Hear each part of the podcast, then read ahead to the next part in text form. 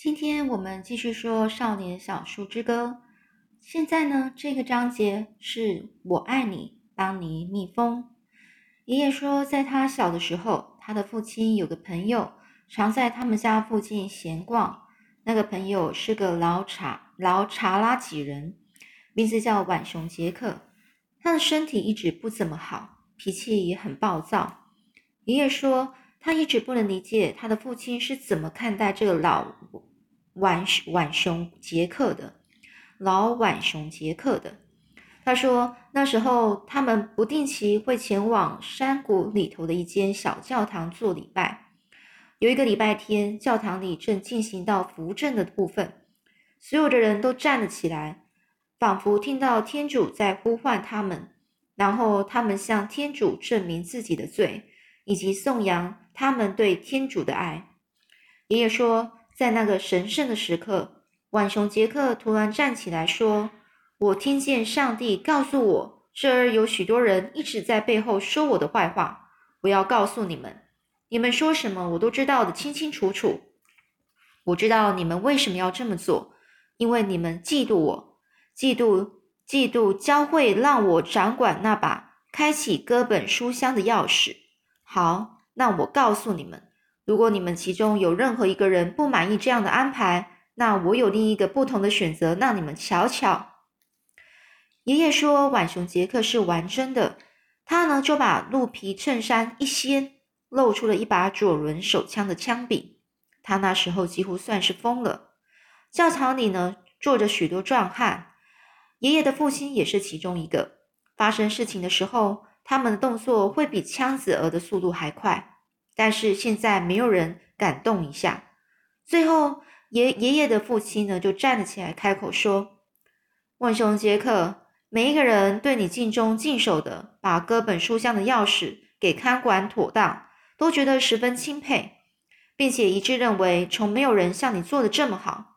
如果有些误会的言语使你觉得不舒服，我在这里代表代表在座的各位，向你致上最深的歉歉意呀。”浣熊杰克他就坐了下来，完全恢复平静，并且被爷爷的父亲，并且被爷爷的父亲的话给说服了。所有的人在在的人在在场的人啊，也都松了一口气。在从教堂回家的路上，爷爷问他的父亲：“为什么浣熊杰克说的那些疯癫的话，却没有人要处罚他呢？”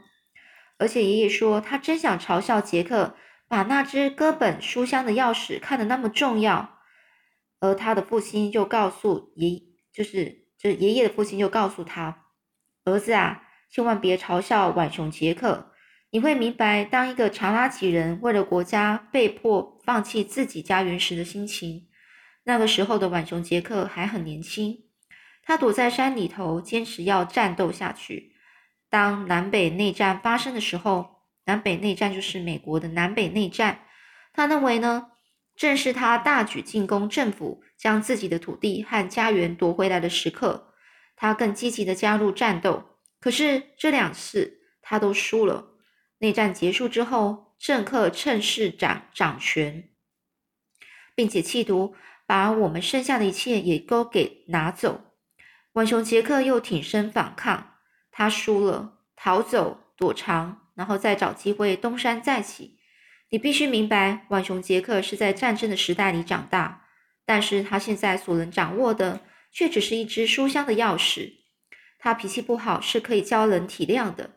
唉，已经没有任何东西可以让浣熊杰克反抗了，除了战斗，他什么也不知道啊。爷爷说，当他听完父亲的话之后，泪水不知不觉流了下来。从此以后。他再也不会介意浣熊杰克说的话，或是他做了什么。他爱杰克，因为他能够了解他的痛苦。爷爷告诉我，像这样的情感叫做亲。大部分人内内心的困扰都是因为没有他而造成的。从升斗、小明到政客都是一样。我了解爷爷的意思，而且我的眼眶充满了泪水。那是为可怜的浣熊杰克而流的。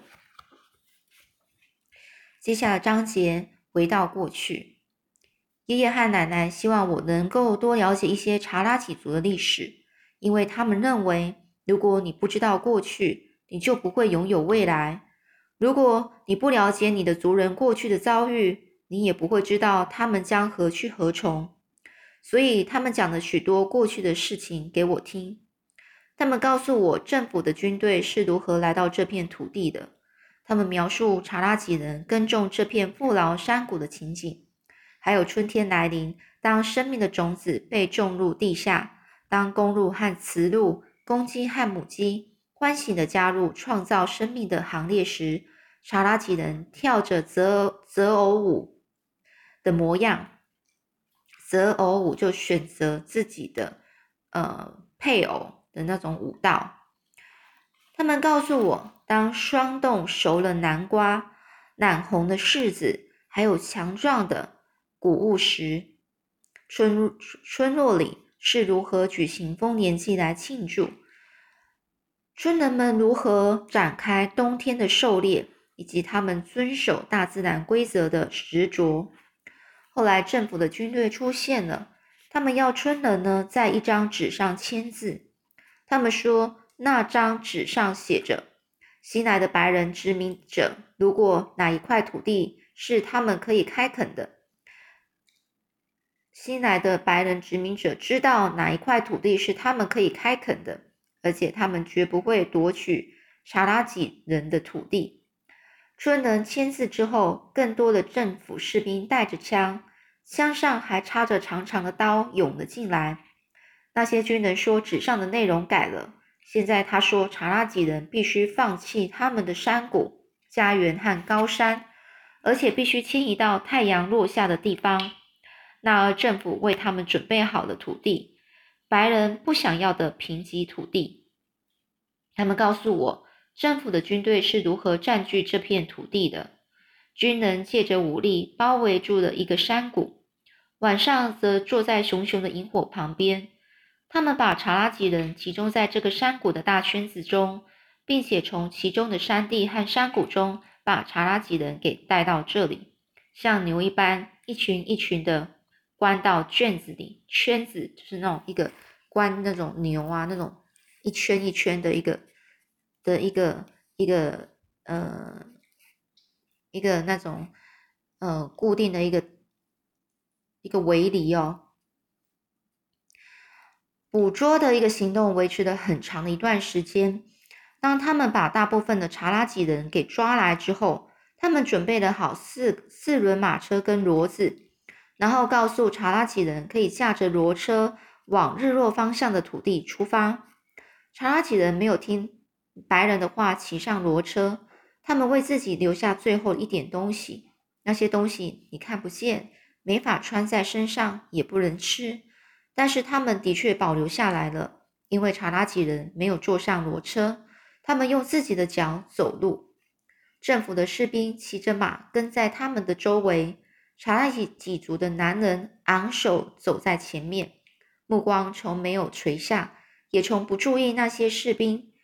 妇孺们则跟随男人的步伐，也是一样，从不把目光放在士兵身上。在他们身后远方，空荡的骡车发出嘎嘎的声音，跟着他们一点用处也没有。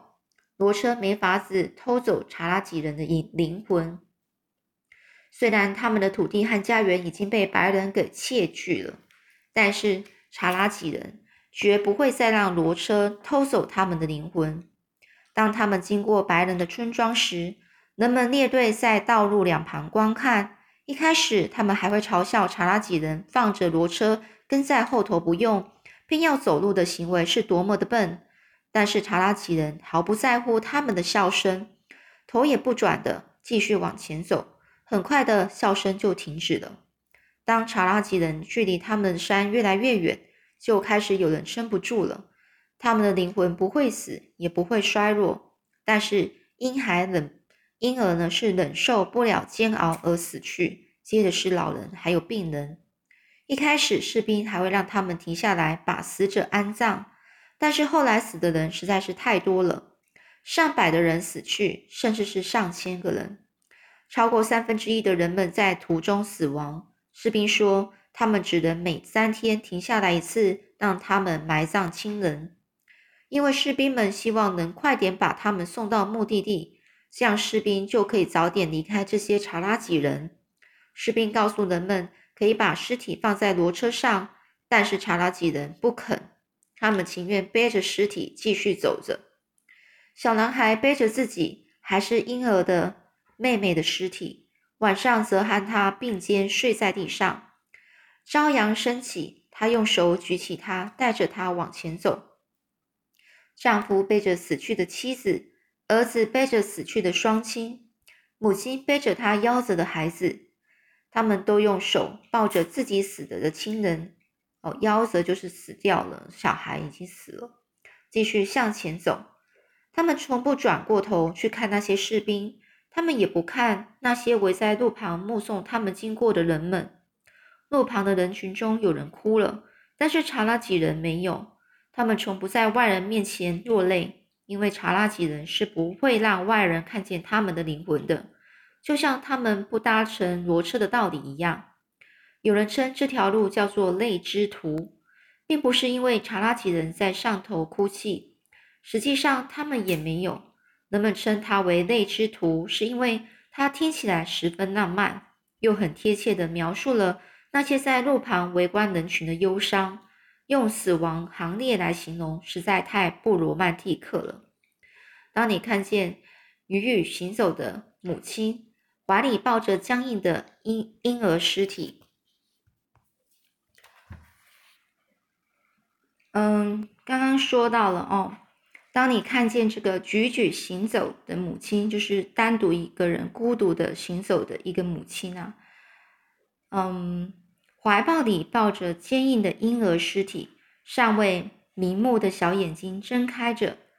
尚未瞑目，就是这个婴儿他死去了，可是他眼睛没有盖起来，所以他人家说眼睛在死的时候没盖起来，就是他呃死不瞑目，就是呃死的非常的不情愿哦哦，也许他还有什么心愿没有没有完结哦，空洞的望着摇动的天空哦，也就是说那尸体尸尸体啊，就是眼睛呢是没有是仍然是张开的，然后。好像是还空洞的，就是看着这个天空，你绝对写不出任何诗句来描述那种惨状。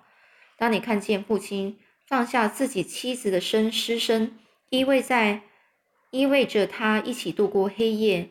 当太阳升起，他又把他抱起来，然后要大儿子把他小弟弟尸体给背好，并且告诉他别回头看，别提起。也别哭泣，把他们的山给忘了的时候，他还能唱得出歌吗？即使你能，那也不会是一首优美的歌。所以人们称这条路叫做泪之途。好，那我们下次再继续说这个回到过去这一章节喽。